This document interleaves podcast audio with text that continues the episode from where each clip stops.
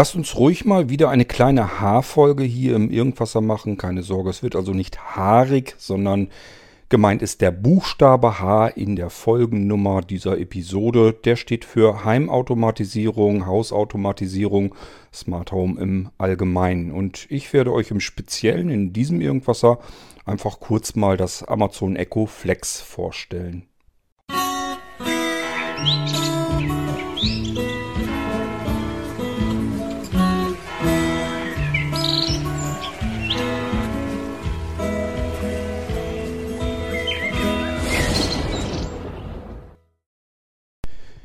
Die Amazon Echo Geräte, die kennen viele von euch und nutzen viele von euch als reine Lautsprechersysteme, Multiroom Lautsprechersysteme, die die Besonderheit haben, ich kann alles wunderbar herrlich per Spracheingabe bedienen. Die natürlichste Form, ein Gerät zu bedienen, ist ihm zu sagen, was es tun soll. Da müssen wir aber alle erstmal so ein bisschen hinkommen. Die einen tun sich damit schwerer, die anderen leichter, aber das wird wahrscheinlich das sein, worauf es irgendwann mal alles hinausläuft. Dass wir irgendwann gar nicht mehr viel mit irgendwelchen Schaltern hier und Touchdingern da zu tun haben, sondern dass wir uns einfach mit den Geräten leider oder zum Glück, je nachdem in welcher Situation man steckt, unterhalten muss, um dem Gerät mitzuteilen, was man jetzt eigentlich will. Ich behaupte, es wird leichter werden, vorausgesetzt natürlich immer, dass die Geräte uns wirklich gut verstehen können. Wir sind noch in den Kinderschuhen, aber lasst das mal weiter wachsen, dass die Geräte wirklich uns 100% eins zu eins verstehen können, die Intelligenz dahinter geschaltet immer besser wird. Dann kann das Gerät nämlich alles erfragen, was ihm noch unklar ist, wenn wir irgendwie etwas einrichten wollen oder irgendeine Routine einrichten wollen oder irgendetwas tun möchten mit diesem Gerät.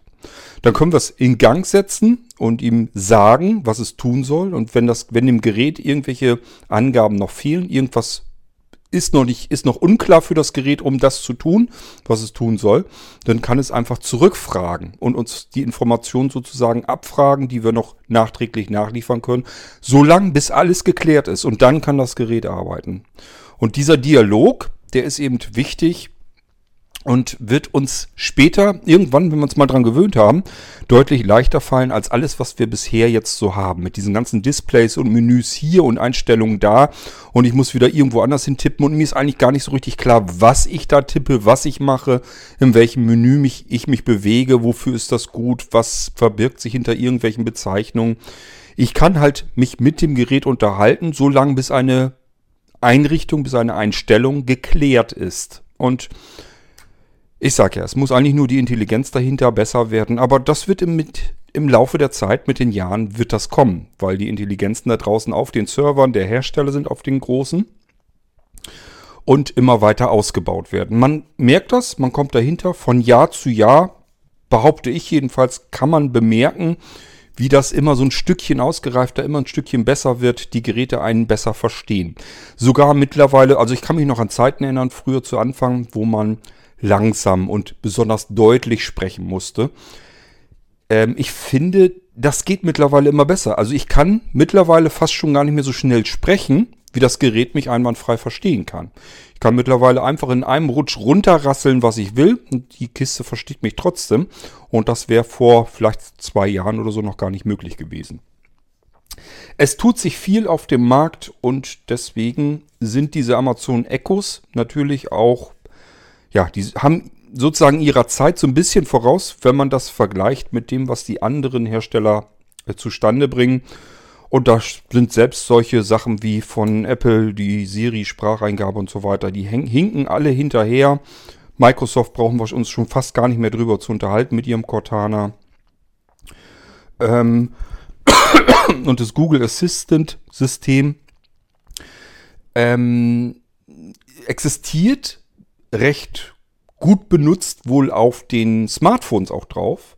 Aber ich bin der Meinung, dass die Geräte zur Heimautomatisierung, also das, was wir im Gegensatz zu den Amazon Echos haben, dass die da eigentlich keine, keinerlei Bedeutung haben. Also auch die spielen auf dem Markt der Smart Home Geräte und der Spracheingabegeräte zu Hause, die für sich alleine stehen, spielen die eigentlich keine so große Rolle. Ich glaube, in Amerika sieht das ein bisschen besser aus. Hier in Europa hat eindeutig Amazon die Nase ganz weit vorn.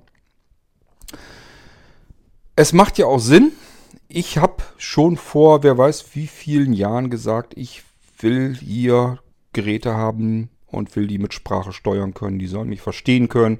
Ich habe keine Lust, mich durch irgendwelche komischen, wunderlichen Menüs zu hangeln, die nur der Entwickler, der ursprüngliche Hersteller wirklich eins zu eins versteht, was er damit ursprünglich mal gemeint hatte sondern ich will einfach in einen Raum kommen können und es ist dunkel und ich will sagen, so jetzt mach's Licht an. Und wenn ich das nicht sagen will, dann will ich mir das so basteln, dass der Raum das automatisch erkennt, dass ich ihn betrete und dass er sich sagt, es ist jetzt dunkel. Da kommt jemand hinein in den Raum. Ja, was ist das Sinnvollste zu machen? Licht an. Erstmal Licht anmachen.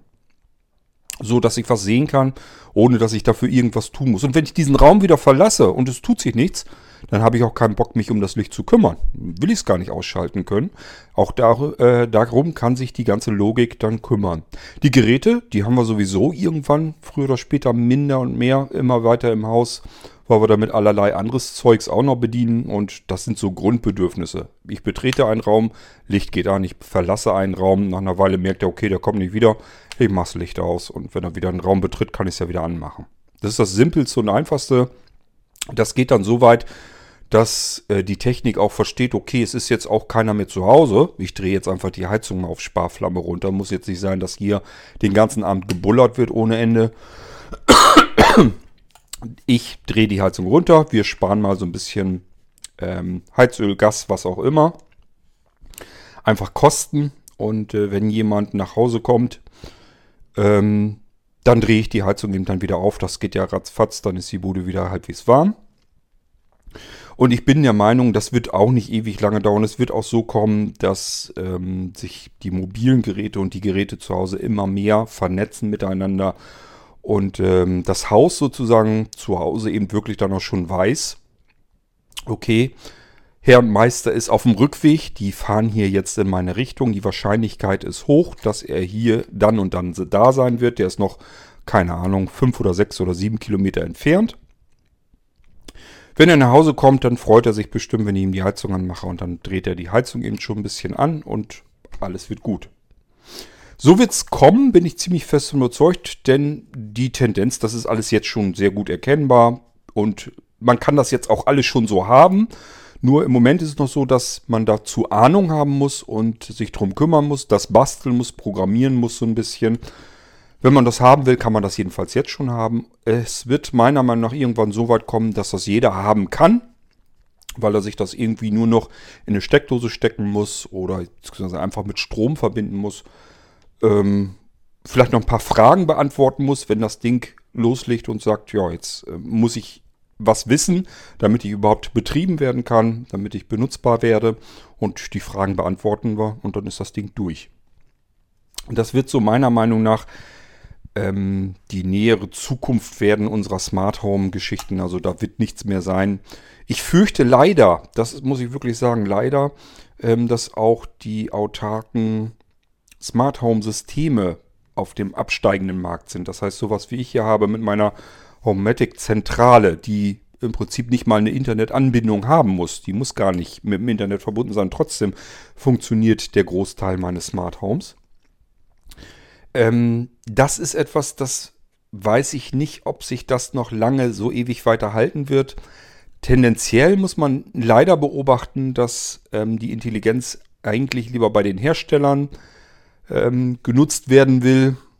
Den Leuten da draußen, die sich Geräte kaufen, Smart Home Geräte kaufen, die achten da nicht drauf, wie es funktioniert.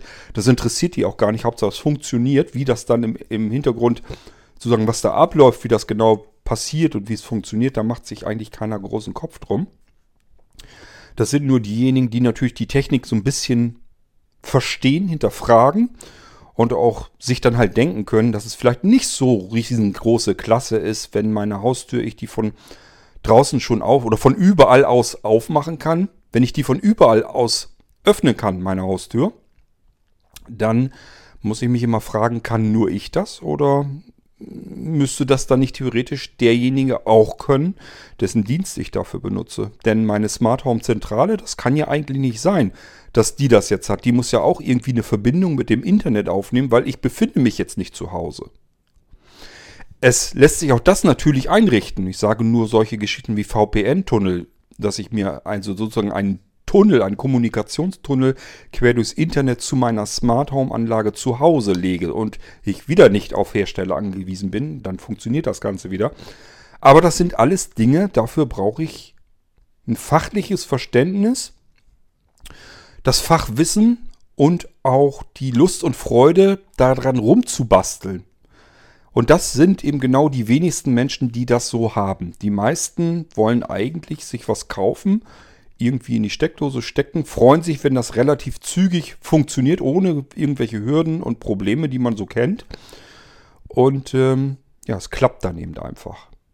Und die machen sich dann leider aber auch keinen großen Kopf darum, wie das funktioniert. Ob da eventuell Dienstleister im Internet sind und welche Dienstleister das sind. Ich sag mal, wenn man wirklich, bleiben wir mal bei dem besten Beispiel, ich will die Haustür öffnen. Dass das vielleicht nicht gerade so richtig klasse ist, wenn man die Möglichkeiten hat, um die Haustür zu öffnen, wenn diese ganze Dienstleistung, die dahinter geschaltet ist, übers, nicht nur übers Internet geht, sondern auf irgendwelchen chinesischen Servern liegt. Hersteller, Menschen, Firmen, die ich überhaupt nicht kenne, wo ich überhaupt keine Ahnung habe, was ist das eigentlich für irgendjemand dahinter. Der sitzt irgendwo in China, das kann irgend so eine kleine Minibude sein und die bietet das an. Ich kaufe mir dieses, diese Geräte hier ein, pack die an Strom dran, installiere mir einen Account bei denen auf dem Server. Ich habe überhaupt keine Ahnung, was die mit diesen Daten machen, wie sind die da abgesichert ähm, Sicherheitsstandards, so wie wir es in Deutschland haben, wenn wir in Deutschland ein Rechenzentrum haben, ähm, ist eine ganz andere Geschichte. Die haben so viel Auflagen, müssen sich so um das Thema Sicherheit kümmern. Das wird es in China, vermute ich jedenfalls mal, so in der Form alles nicht geben. Die machen sich da keinen Kopf drum. In Amerika auch nicht. Und somit ist es vielleicht nicht so richtig klasse, wenn meine Sicherheit hier zu Hause in den Händen solcher Firmen liegt. Aber ich sag ja, macht sich keiner Kopf drum. Man guckt nach dem Preis, ist günstig, funktioniert wohl ganz gut. Ich komme damit klar, weil ich es nicht großartig, ich muss nichts basteln, sondern ich muss nur irgendwas in die Steckdose stecken, das kriege ich noch hin. Und vielleicht noch einen Account registrieren und dann funktioniert das alles, ist super. Die Leute sind zufrieden und das ist leider dann auch das, was sich durchsetzt, weil Preis ist billig, es funktioniert gut, das sind die Geräte, die sich am Markt durchsetzen. Ähm, die Gelackmeierten sind so ein bisschen diejenigen, die eine Ahnung davon haben, was dahinter steckt und dass das vielleicht nicht so eine ganz große Idee ist ähm, und andere Geräte haben wollen. Die Hersteller haben es dann aber eben schwieriger, weil sie eben auf die Sicherheit besonderen, besondere Rücksicht nehmen und besonderen Wert legen. Was wahrscheinlich dann aber auch wieder teurer ist, mehr Geld kostet. Und das bedeutet, da muss jemand dann auch da sein, der diese Geräte kauft, mehr Geld dafür ausgibt. Vielleicht ähm, in Kauf nimmt, dass sie unbequemer zu installieren sind, einzurichten sind, dass ich mich mehr um verschiedene Sachen selber kümmern muss. Das alles sind Nach- und Vorteile, aber ihr kennt das selber, das billige und gut funktionale setzt sich eben durch. So, das war jetzt aber erstmal so ein bisschen ja, vom Thema weg. Ich wollte euch ja das Amazon Echo Flex äh, zeigen. Und wir sind eingestiegen, indem ich euch gesagt habe, Amazon Echo, das kennt, kennen viele von euch und benutzen viele von euch. Sehbehinderte und blinde Menschen natürlich besonders gern. Und man freut sich auch so ein bisschen darüber, weil das Geräte sind, die Amazon, komplette Amazon Echo-System. Da sind Geräte plötzlich auf dem Markt, die ich blindlings ganz genauso bediene wie jeder andere Mensch auch. Das heißt, ich werde hier in diesem Fall nicht benachteiligt. Ich brauche auch keine Sonderlösung. Ich muss nicht irgendwie einen integrierten Screenreader haben oder so, der extra nur für Blinde so nebenher mit in die äh, Systeme eingepflanzt wird, damit man blindlings so ein bisschen das auch irgendwie mit bedienen kann, sondern ich habe hier erstmals eine Gerätegattung, die, wir alle gleichfalls bedienen. Die Situation ist für jeden gleich. Egal, ob ich Adleraugen habe oder blind bin oder sehbehindert. Wir alle müssen dieses Gerät mit unserer Sprache bedienen. Das müssen wir natürlich auch so ein bisschen verstehen und lernen. Was erwartet das Gerät eigentlich von mir, wie ich mit ihm spreche, interagiere. Aber wir sind ungefähr in derselben Situation. Das Einzige ist vielleicht noch so ein bisschen bei der Einrichtung, die aber auch schon mittlerweile größtenteils vollautomatisiert abläuft. Es sei denn, wir haben, kaufen das erste Gerät unseres Systems. Da müssen wir noch ein bisschen mehr tun. Da brauchen wir dann auch mal die App von Amazon und da ist eben wieder unterschiedlich, wie gut kommt man damit klar. Hat man ein Smart Home oder äh, ein Smartphone oder hat man kein Smartphone und so weiter. Das sind dann wieder andere Hürden, aber in der Bedienung im Anschluss ist das für jeden dasselbe Spiel. Amazon hat dann irgendwann, sind die angefangen, haben gesagt, ja, wir haben eine schöne Spracheingabe, die funktioniert ganz prima. Damit kann man Musik steuern und allerlei andere Spielereien und Schnickschnack. Aber wir wollen auch in den Smart Home Bereich. Das ist die Zukunft. Wir wollen mitmischen in, das, in der Zukunft und wir wollen auch ganz vorne mit dabei sein. Wir sind schon vorne mit dabei. Wir haben ähm, eine funktionierende Spracheingabe gegenüber im Vergleich mit den anderen ist die ganz weit vorne mit dabei. Also brauchen wir jetzt noch Geräte dafür. Ähm, jetzt müssen wir wieder einen kleinen Abstecher machen, nämlich in das Zigbee-Protokoll. Das ist nämlich das Protokoll, für das sich Amazon äh, entschieden hat, dass sie sagen, wir bauen in bestimmte Geräte, die sich auch um Smart Home mit kümmern sollen, bauen wir eine kleine Smart, einen kleinen Smart Home Funkempfänger und Sender mit ein. Und da bedienen wir uns des Zigbee-Protokolls als Standardprotokoll. Dann brauchen wir nicht von irgendeiner wunderlichen Bude uns die Technik einzukaufen, sondern Zigbee ist ein Standard, der ist herstellerübergreifend, den kann sich jeder lizenzieren und dann in seine Geräte einbauen. Da sind wir nicht von abhängig von irgendwelchen Buden, Bastelbuden wie ELV, sprich EQ3, der dahinter steckt. Homematic kennt ihr, Homematic IP und so weiter. Habe ich euch ja alles schon mal hier im Irgendwasser gezeigt. Sondern wir benutzen den Standard, die, für den sich viele verschiedene Hersteller entschieden haben, die den Standard auch so ähm, gebastelt, gebaut haben. Also das ist halt ein herstellerübergreifender Standard, den sich verschiedene Hersteller eben greifen können, um, sie, um ihn dann für ihre Geräte zu nutzen. Das hat Amazon eben auch getan. Zigbee ähm, ist schon viele, viele Jahre alt. Das ist ein ganz alter Standard eigentlich und kam so ein bisschen aus dem Bereich der Haustechnik auch wirklich raus. Das heißt, es sind Haustechnikhersteller, so, so große Hersteller, die ihr auch alle kennt. Philips als allererster mit dabei. Aber eben auch solche wie, ich weiß nicht, ob jetzt Siemens und Miele und so, ob die wirklich so dabei waren, aber so in dem Bereich, die Hersteller, die eben Hausgeräte herstellen, die waren alle im selben Boot und haben gesagt, wir brauchen einen gemeinsamen Standard, über den wir Hausgeräte vernünftig steuern können. Ein Protokoll, das wenn es irgend machbar ist, möglichst simpel und einfach funktioniert, das verschlüsselt arbeitet, sodass der Standard sicher ist. Wir müssen sichere Hausgeräte haben, die ich auch aus der Ferne mit einem sicheren Standard ansteuern kann. Ähm, und es soll zuverlässig funktionieren. Die Funkstrecken sollen weit genug funktionieren, dass ich ein Haus komplett abdecken kann und nicht ständig irgendwelche Probleme haben. Da fällt mir zum Beispiel ein, Apple mit seinem HomeKit, was meiner Meinung nach, was das angeht, eine absolute Katastrophe ist. Funktioniert nur, wenn ich das in einem Mesh-Netzwerk benutze, also in einem Maschennetzwerk. Sprich, ich muss Geräte haben, ähm, die allesamt, jedes Gerät für sich einzeln, kann keine langen Funkverbindungen hinter sich bringen, sondern arbeitet immer mit ein bisschen Bluetooth hier und ein bisschen WLAN da. Ähm, und haben aber den Vorteil, diese Geräte können sich untereinander ihre Befehle vernetzt schicken, sodass je größer mein Smart Home Netz wird, so engmaschiger wird das Ganze und desto besser funktioniert das. Aber wenn ich Geräte ähm, direkt versuchen will, mit meiner Basisstation zu verbinden, dann komme ich da nicht weite Strecken mit.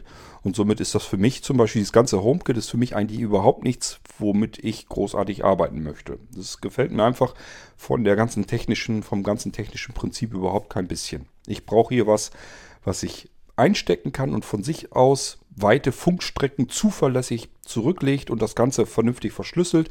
Und dann bin ich erst eigentlich zufrieden, wenn das anständig, gescheit funktioniert.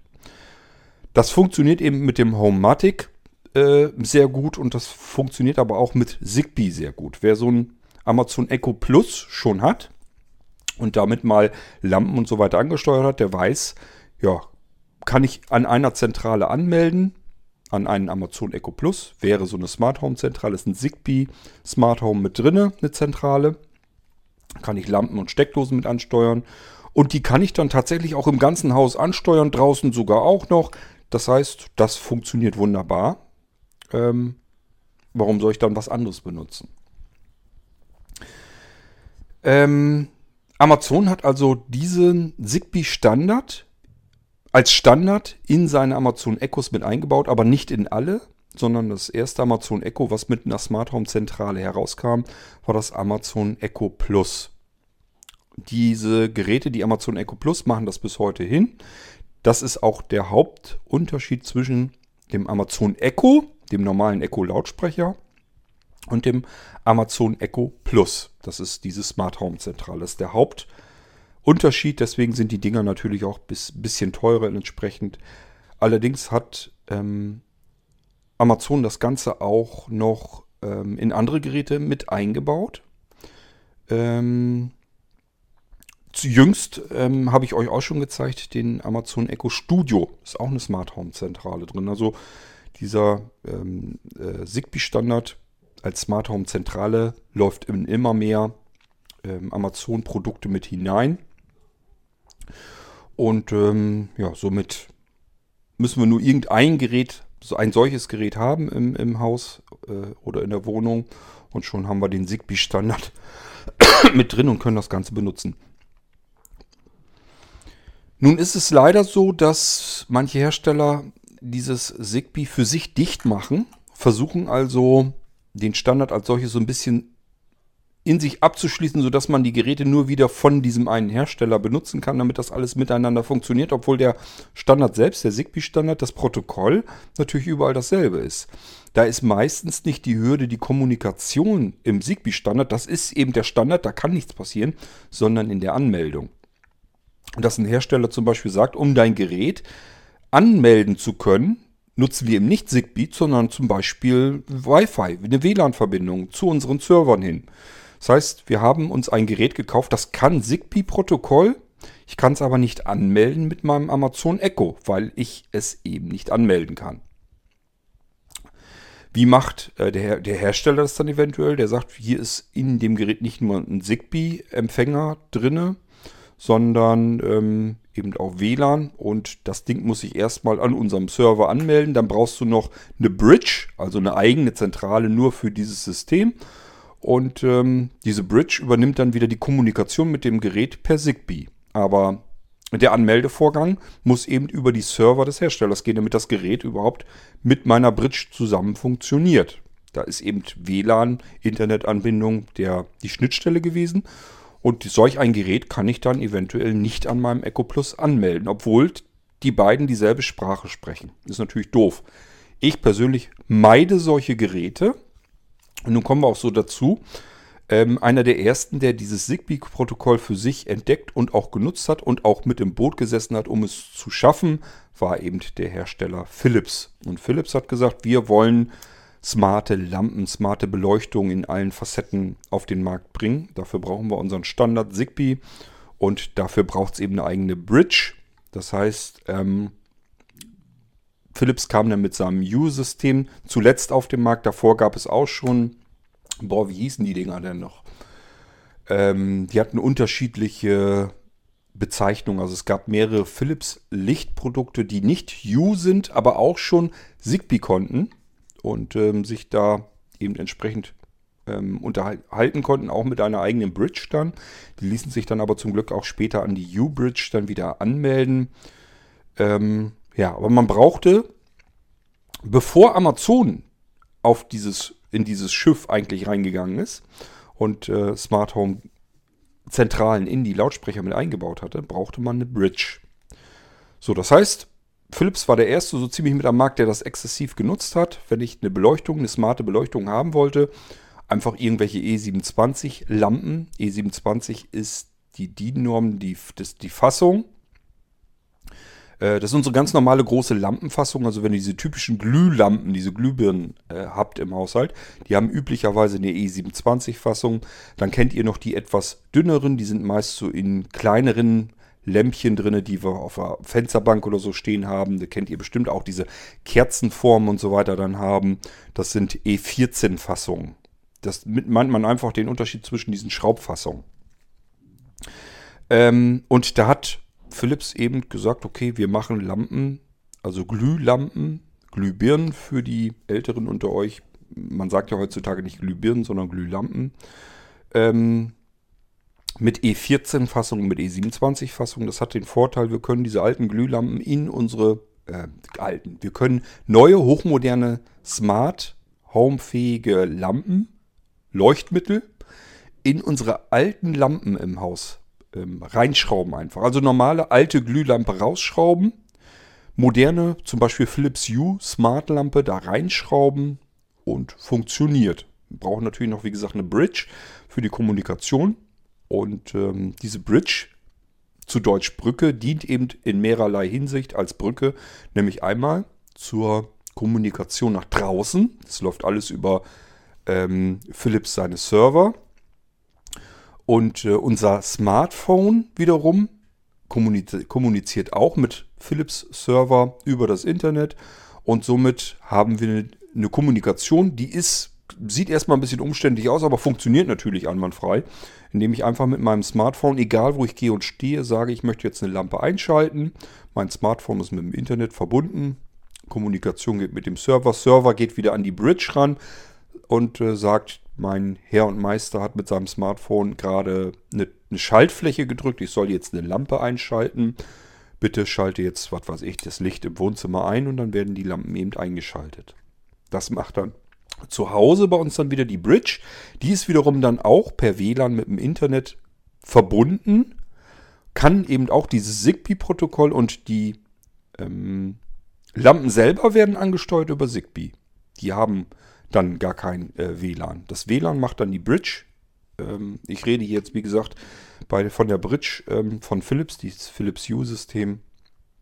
Das ähm, Funktioniert aber mit vielen anderen Herstellern eben ganz genauso. Es gibt also immer irgendwie so einen Kasten, der ist mit dem Internet verbunden per WLAN. Und der Kasten kann eben Funkprotokoll Zigbee, unterhält sich dann per Zigbee mit Lampen, Steckdosen und so weiter. Wir können natürlich auch direkt Fernbedienung kaufen und diese Fernbedienung können wir dann wiederum mit der Bridge verbinden. Das geht. Ähm, weil ist eben Zigbee. Das heißt, unsere Bridge kann natürlich auch Signale empfangen und nicht nur senden. Das muss sie allein deswegen schon tun können, um zu kontrollieren, ist die Lampe da, ähm, ist sie jetzt wirklich eingeschaltet oder hat irgendwas nicht funktioniert, dann muss ich es nochmal probieren. Wir brauchen also einen Rückkanal und äh, das kann Zigbee eben auch. Und somit kann unsere U-Bridge, die wir irgendwo in der Ecke stehen haben, eben das auch. Ja, wenn sie empfangen kann, dann kann sie natürlich auch Signale von einer Fernbedienung empfangen. Wir können aber auch eine Zigbee-Fernbedienung tatsächlich mit einer Lampe, mit einer Zigbee-fähigen Lampe direkt koppeln. Das habe ich hier auch schon alles gemacht. Beziehungsweise es gibt manchmal auch so Sets, wo man von Philips irgendwie so eine, so eine, oh, wie hießen denn diese blöden Lampen? Irgendwas mit Color und Color Flower und ach, ich weiß gar nicht, was die da für komischen Namen alle hatten. Ähm, die kam oftmals in einem Set, sodass man gesagt hat, okay, jemand will sich eine schöne Beleuchtung kaufen, die er in allen möglichen Farben laufen lassen kann und in Gruppen schalten kann und so weiter. Man hat aber gar keinen Bock auf eine, ähm, auf eine Bridge. Er hat vielleicht auch gar kein Smartphone, dass er die Bridge bedienen kann. Sondern will einfach nur ein paar Lampen haben, die er bunt machen kann. Und das will er mit einer Fernbedienung. Deswegen auch das gab es als Set meistens, dass man eine Fernbedienung hatte. Dann war da eine Lampe mit drin und man konnte auch weitere Lampen kaufen und auf dieser Fernbedienung zusammen mit ein anlernen, sodass man die komplette Gruppe mit einer Fernbedienung ansteuern konnte. Was kann man mit so einer Fernbedienung eigentlich steuern?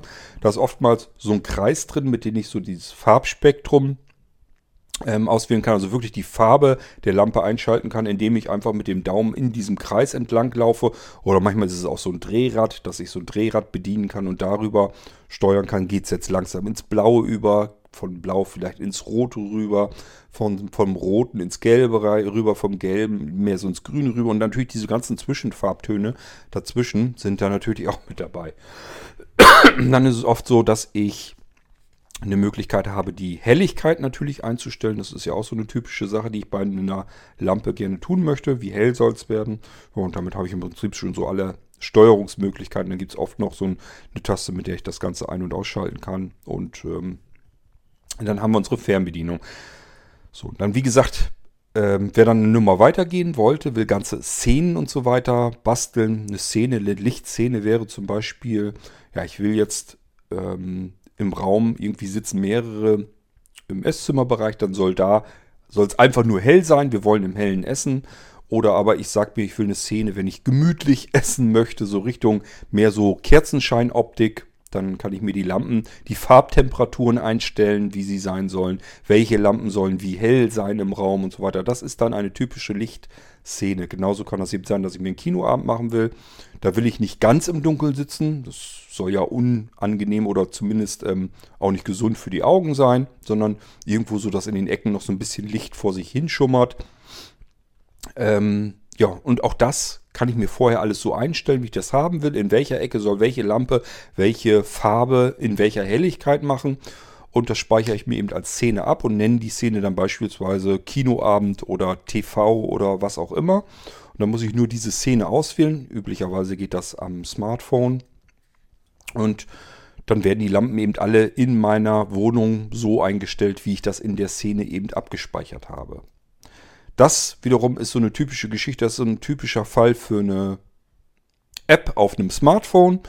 Und diese App kommuniziert über das Smartphone, über das Internet mit den Servern äh, des Herstellers dieses Systems.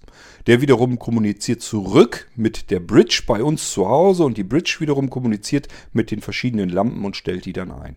Und das braucht nicht lange. Das heißt, wir tippen auf unserem Smartphone irgendwas und merken, da ist vielleicht eine Verzögerung von nicht mal eine Sekunde drin, üblicherweise. Und ähm, deswegen klappt das eigentlich ganz gut so. Aber wir sind aufs Internet angewiesen. Wir sind darauf angewiesen, dass es den Hersteller weiterhin gibt, dass der seine Server länger laufen lässt. Wir sind darauf angewiesen, dass sich das System gut verkauft am Markt. Denn der Hersteller sagt sich eventuell, ja, wir haben das jetzt hergestellt. Wir haben da jetzt ein paar hunderttausend Stück von auch verkauft. Irgendwie schwächelt der Markt. Andere Hersteller sind auf den Markt gekommen, die können es wohl irgendwie besser oder können es billiger anbieten oder was auch immer. Dadurch kaufen die Leute bei uns weniger.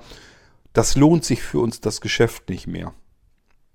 Wir stampfen das System jetzt ein und ähm, werden die Server auch abschalten. Und dann haben wir zu Hause jede Menge Elektronik-Schrott uns gekauft, weil wir uns für den falschen Hersteller, die falsche Hardware, die falsche Software ähm, entschieden haben. Das wissen wir natürlich erst später. Bei Philips haben wir das Problem nicht mehr so unbedingt, weil ähm, erstens Philips, wie gesagt, sehr früh an den Markt gegangen ist, mit seinem U-Programm sehr erfolgreich war. Es ist also ein System, ein Lichtsystem, das sich sehr durchgesetzt hat am Markt.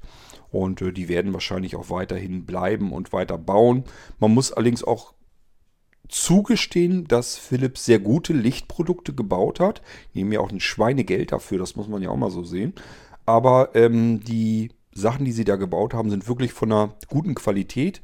Ähm, und die haben wirklich sehr unterschiedliche Sachen gebaut. Ambient Licht und ähm, LED-Streifen, äh, womit man ganze, ja, was weiß ich, unterm Schrank alles Mögliche beleuchten kann, gleichmäßig oder an der Seite oder irgendwie. Also da gibt es unterschiedlichste Produkte und die funktionieren einfach sehr gut. Und es gibt jetzt mittlerweile einen weiteren Vorteil, das war nämlich als Amazon mit seinem Zigbee-Protokoll in die Echos ging. Denn jetzt kommen wir nämlich dahin, wie mein, ähm, äh, ja, wie mein Kaufverhalten sozusagen geworden ist. Ich hatte keine Lust auf Bridge, ähm, Bridges in, in der Bude. Also es war ähm, eine ganze Weile so, das schien mir jedenfalls so, dass jeder noch so kleine Hersteller ankam und hat gesagt, ja, Konzept ist, wir wollen von dem Kuchen am Markt was abhaken. Wir bauen jetzt auch eine Bridge und diese Bridge kann dann irgendeine Lampe ansteuern. Und natürlich kann mir mehrere Lampen von diesem Hersteller kaufen, mit dieser Bridge koppeln und dann auch bedienen. Es kamen plötzlich ganz viele Hersteller, auch kleine Buden auf den Markt, die alle mit diesem System rauskamen. Das heißt, wenn man jetzt mehrere verschiedene Systeme haben wollte, hatte man irgendwo 1, 2, 3, 4, 5, 6, 7 und noch mehr verschiedene kleine Kästchen, die ganze Zeit mit dem Strom verbunden und mit dem Internet verbunden. Alle brauchten ihren eigenen Account und alle haben irgendwelche unterschiedlichen Geräte angesteuert. Und das war etwas, das fand ich pervers. Das wollte ich hier nicht haben und habe alles, was so vorangegangen ist, habe ich dann einfach nicht gekauft. Bei Philips, alles um mich herum hatte irgendwelche Philips-Lampen, also gefühlt jetzt alles herum, meinte ich mit im Internet wurde das gehypt und ähm, alle, die sich im Smart Home-Bereich für irgendwas interessiert haben, die haben sich ähm, auch Hue-Lampen und so weiter von Philips gekauft und ich habe mich dagegen gewehrt. Ich habe gesagt, ich will das nicht haben. Ich habe keinen Bock auf diese blöde Bridge. Weil wenn ich damit erstmal anfange, dass ich sage, ich will von dem was haben, kaufe eine Bridge. Oder ich will von dem was haben, ich kaufe eine Bridge. Und ich will von dem auch noch was haben, ich muss nochmal eine Bridge kaufen. Das fand ich so pervers, dass ich gesagt habe, es kann doch nicht angehen. Vor allen Dingen, ich wusste ja, dass Philips Hue Zigbee spricht. Ein Standardprotokoll, ein herstellerübergreifenden Standard. Und ich muss trotzdem von diesem Hersteller eine Bridge kaufen und von dem nächsten, der aber auch Zigbee benutzt, gleiche Sprache spricht, muss, hätte ich mir wieder eine Basisstation, eine Bridge kaufen müssen. Das kann es doch nicht sein. Das ist doch nicht euer Ernst. Deswegen habe ich mich dagegen entschieden und hatte Philips so eben nicht. Bei mir ging das richtig eigentlich erst los, als ich äh, mein erstes Amazon Echo Plus gekauft habe. Zigbee, Basisstation drinne bisschen gebastelt. Man musste zuerst im Internet immer gucken, wie kann ich das hinkriegen, dass ich diese Philips-Lampen kaufen kann und mit dem Amazon Echo verbinden kann. Das ist gar nicht so einfach. Braucht man, so gerade an den Anfangszeiten, brauchte man eine Fernbedienung, die das Zigbee-Protokoll unterstützte, weil ähm, Philips sich gesagt hat, okay, du kannst jede U-Lampe, sprich ja Zigbee, kannst du mit jeder unserer Zigbee-Fernbedienung ähm, anlernen. Und das Schöne war, mit dieser Fernbedienung konnte man von Philips die U-Lampen in den Anlernprozess bringen, also in diesen Anlernmodus. Und dann konnte man dem Amazon Echo sagen, so jetzt guck mal nach, nach neuen Geräten. Und dann haben die beiden sich unterhalten, weil die Philips U-Lampe eben gedacht hatte, okay, hier spricht was Zigbee, das wird wohl meine Fernbedienung sein. In Wirklichkeit hat sich aber das Amazon Echo Plus mit der Lampe unterhalten und konnte dann diese Lampe eben finden, entsprechend auch ansteuern. Das war zumindest zu Anfangszeiten sicherlich so nicht gedacht. Äh, Philips hätte wahrscheinlich gerne weiterhin seine Bridge verkauft, sein System. Ja, aber es funktionierte eben. Anfangs mit gebastelt. Ich musste hier viel basteln. Das ging aber. Und ähm, somit hatte ich meine Ruhe. Ich hatte meine Basisstation, wo ich verschiedenste Hersteller wieder mit verbinden konnte und nutzen konnte an einer ein und derselben Station, ohne jetzt für jeden Firlefanz einen extra, einen extra Kasten wieder anzuklemmen und ins Internet zu bringen, mit dem Hersteller zu verbinden und zu hoffen, dass der am Markt bleibt und nicht irgendwann dicht macht. Hat es alles schon gegeben, auch mit teuren Systemen. Denkt an die ganzen äh, Nest-Geräte, wurde von Google, glaube ich, aufgekauft. Da waren ähm, auch Smart Home-Komponenten drin, insbesondere Heizungsansteuerung und so weiter. Ja, Programm hat sich nicht gut verkauft. Dann haben die gesagt, wir schalten die ganze Technik dahinter ab, unsere Server und so weiter. Das ist nichts, was wir haben wollen. Und dann hatte man plötzlich jede Menge Elektronikschrott in der Bude stehen. Und das ist die große Hürde, die große Gefahr. Da muss man ein bisschen aufpassen. Also mein Tipp an euch, wenn ihr euch Richtung Smart Home entscheidet und kauft euch ein System, guckt euch so ein bisschen an, wie funktioniert das? Ist dieser Standard, den es benutzt, kompatibel zu anderen ähm, Geräteherstellern? In dem Fall eben, so wie viele Hersteller sich sagen von normalen Geräten, wir schalten uns auf das Amazon Echo drauf. Aber auch hier gibt es wieder Unterschiede, denn die meisten Hersteller machen das über einen Skill bei, beim Amazon Echo. Also über ein Stückchen Software, das auf dem, das von dem Echo abgespult wird sozusagen. Skill ist ja nicht wirklich ein Programm, das auf dem Amazon Echo läuft, sondern es ist nur eine Verknüpfung ins Internet zum Server und das ist mehr oder weniger so wie so, ein, wie so eine Regieanweisung, ähm, wie dieses Programm dann mit dem Echo ähm, funktionieren soll. Also wie das Echo mit dem Anwender interagieren soll. Das ist mehr so, ein, so wie so ein Drehbuch da drin, wie das funktionieren soll. Und dieses Drehbuch ist auf den Servern bei Amazon gespeichert. Ist also keine Fremdsoftware, die auf meinem Gerät zu Hause läuft, sondern eigentlich nur ein Skript. Wenn du das sprichst, ich das also dies und das raushören soll, dann soll ich das und dies tun. Mehr ist es nicht. Und deswegen ist das auch nicht so gefährlich wie beispielsweise, na, nehmen wir mal so ein Smartphone mit, mit Android drauf, so ein Android-Gerät. Wenn ich da Programm installiere, habe ich fremde Software da drauf, die zudem auch noch Zugriff auf mein Betriebssystem hat, was eben sehr gefährlich ist. Ähm, das habe ich auf einem Amazon Echo eben nicht. Da habe ich keine Fremdsoftware auf meinem Echo drauf, sondern äh, das, diese ganzen Skills, das sind keine Programme, sondern nur Anweisungen, was soll das Echo sagen. Und wenn es dann in den Raum gehorcht hat, was hat der Anwender gesagt, auswerten, wenn da bestimmte äh, Begriffe gefallen sind, dann soll ich wieder das und das tun oder wieder darauf reagieren, also wieder was Neues sagen oder eine Frage stellen. Das ist das, was im Prinzip äh, dieses Amazon Echo mit den Skills macht. Ähm, wir haben also das Zigbee-Protokoll als herstellerübergreifenden Standard. Es ist im Amazon Echo Plus mit drin oder im Amazon Echo ähm, Studio mit drin.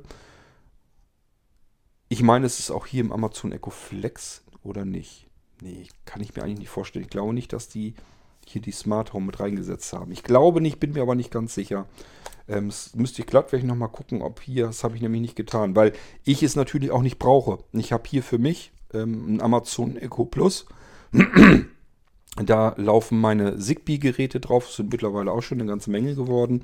Und ähm, das Amazon Echo Flex, was ich euch hier vorstellen will, das kommuniziert hier bei mir zu Hause jedenfalls mit meinem Echo Plus und ähm, kann dann eben darauf entsprechend reagieren und mit ähm, ja, meine Zigbee-Geräte ansteuern.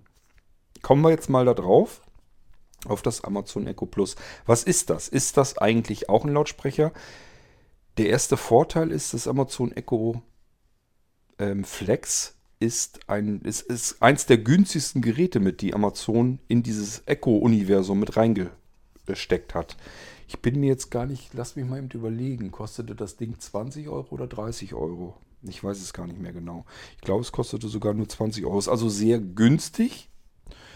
Ähm, es wird wahrscheinlich auch wirklich der Selbstkostenpreis, der Herstellungspreis sein. Das ist einfach nur eine Möglichkeit, um das Echo-System zu ergänzen, dort, wo ich keine großen Lautsprecher brauche. Sondern hier geht es wirklich nur um den Dialog. Ich will etwas sprechen im Raum. Das Gerät muss mich also verstehen können, braucht auch diese Fernfeldmikrofone eingebaut. Und so die nötigsten Sachen soll es mir eben sagen können, falls ich da nirgendwo greifbar oder hörbar vielmehr weitere Echo-Lautsprecher haben, habe. Deswegen ist hier ein kleiner Lautsprecher mit drin. Und schon habe ich den Dialog hier wieder drin. Natürlich ist das auch wieder mit dem Internet verbunden.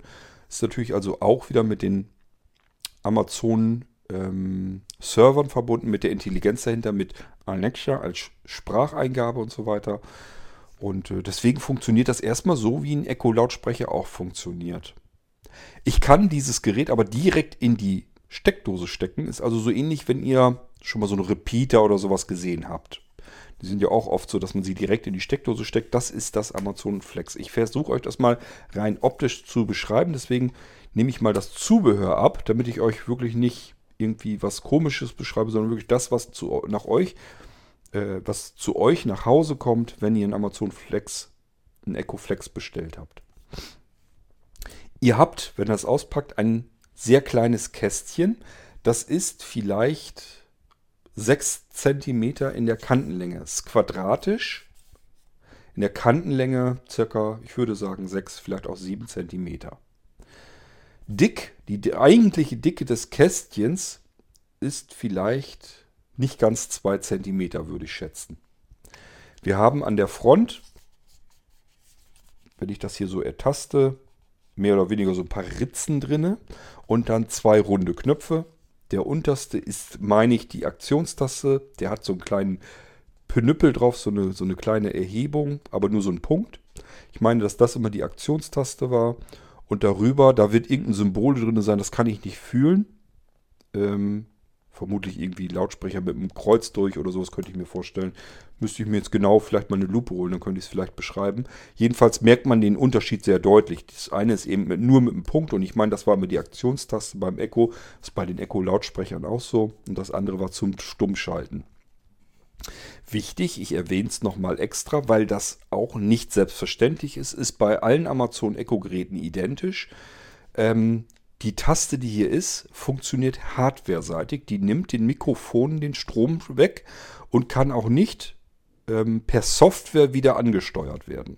Wenn wir bei einem Amazon Echo Gerät die Stummschalttaste drücken, dann kann man nicht anders per Software oder von Serverseite von draußen aus die Mikrofone wieder einschalten. Wenn die stumm geschaltet sind, weil wir die Taste gedrückt haben zum Stummschalten, dann sind diese Mikrofone faktisch tot. Die sind abgeschaltet und lassen sich nicht anders wieder aktivieren, als ich drücke erneut den Taster. Das ist wichtig zu wissen, weil viele ja mal Angst haben, dass das Amazon Echo ständig und dauerhaft mitlauscht, auch egal, ob ich es jetzt ähm, haben möchte oder nicht. Wenn ich nicht möchte, dass ein Echo-Gerät im Raum mitlauscht, einmal die Taste zum Stummschalten drücken. Das ist nicht zum Stummschalten des Lautsprechers gedacht. Der wird sich natürlich entsprechend wahrscheinlich auch ähm, dann lautlos halten, sondern in diesem Fall ist es wirklich dazu da, um die Mikrofone totzuschalten. Den Strom der Mikrofonenversorgung wirklich auszuschalten. So, das hat dieses Gerät also auch. Wir haben am unteren die untere Taste, die Aktionstaste, die ist zum Beispiel, um das Gerät wieder in den Anmeldemodus zu versetzen und solche Geschichten. Und die obere Taste, vermute ich jetzt jedenfalls, ich habe es jetzt hier nicht mit Strom versorgt, ähm, ist, um das Gerät stumm zu schalten, um die Mikrofone auszuschalten. Das Teil ist dann faktisch tot, kann nicht mehr hören. Wir reißen ihm regelrecht die Ohren ab. So, darüber sind ich habe erst gedacht, das wäre irgendwie vielleicht auch nochmal so ein USB-Anschluss oder so. Es ist aber nicht, sind zwei Rillen darüber. Das ist meiner Meinung nach, da sitzt der kleine Lautsprecher dahinter, damit man den vernünftiger hören kann. Mehr ist das nicht. Man denkt erst, oh, ist hier vielleicht noch irgendwie ein Anschluss? Kann ich da irgendwas reinstecken? So fühlt es sich an. Ich glaube nicht, dass das ein Anschluss ist. Das ist eigentlich nur, ja, dahinter ist der Lautsprecher, damit wir es besser hören können, das ganze Ding. So, damit haben wir die Frontseite schon abgetastet. Mehr ist da nicht drin. Rechte Schmalseite ist nichts. Untere Schmalseite ist nichts. Linke Schmalseite ist tatsächlich was. Und zwar ein 3,5 mm Klinkenanschluss. Wir können hier also auch einen Lautsprecher anschließen. Wir können uns selber irgendeinen beliebigen Lautsprecher kaufen, wo wir sagen, da finde ich den Klang so schön.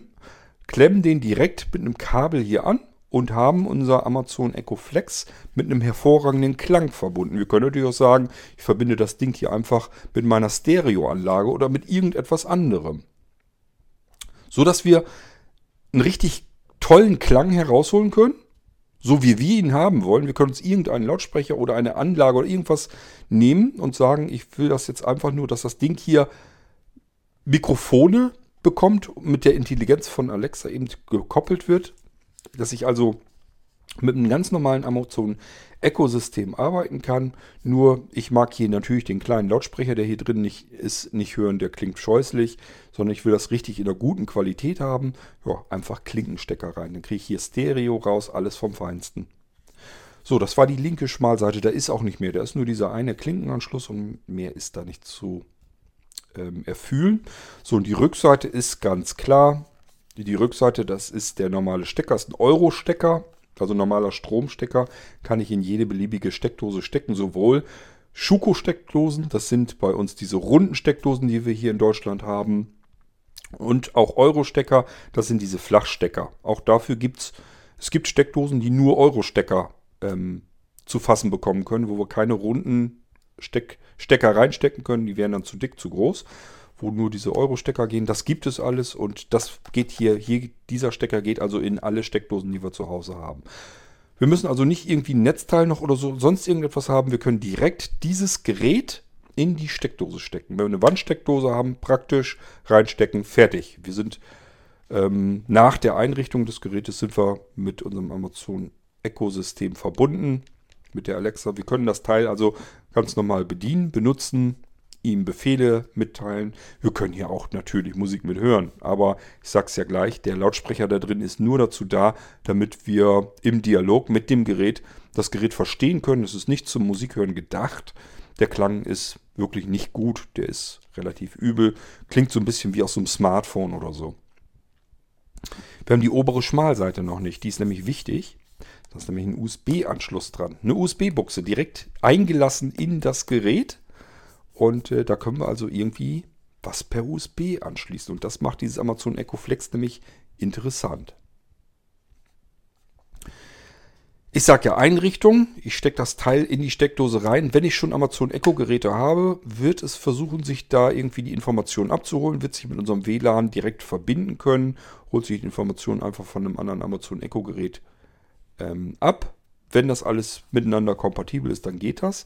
Und wir haben da nicht so wahnsinnig viel mit zu tun. Ansonsten, wenn das nicht klappen sollte, aus welchen Gründen auch immer, bleibt uns nur der Weg über die ähm, Amazon Alexa App.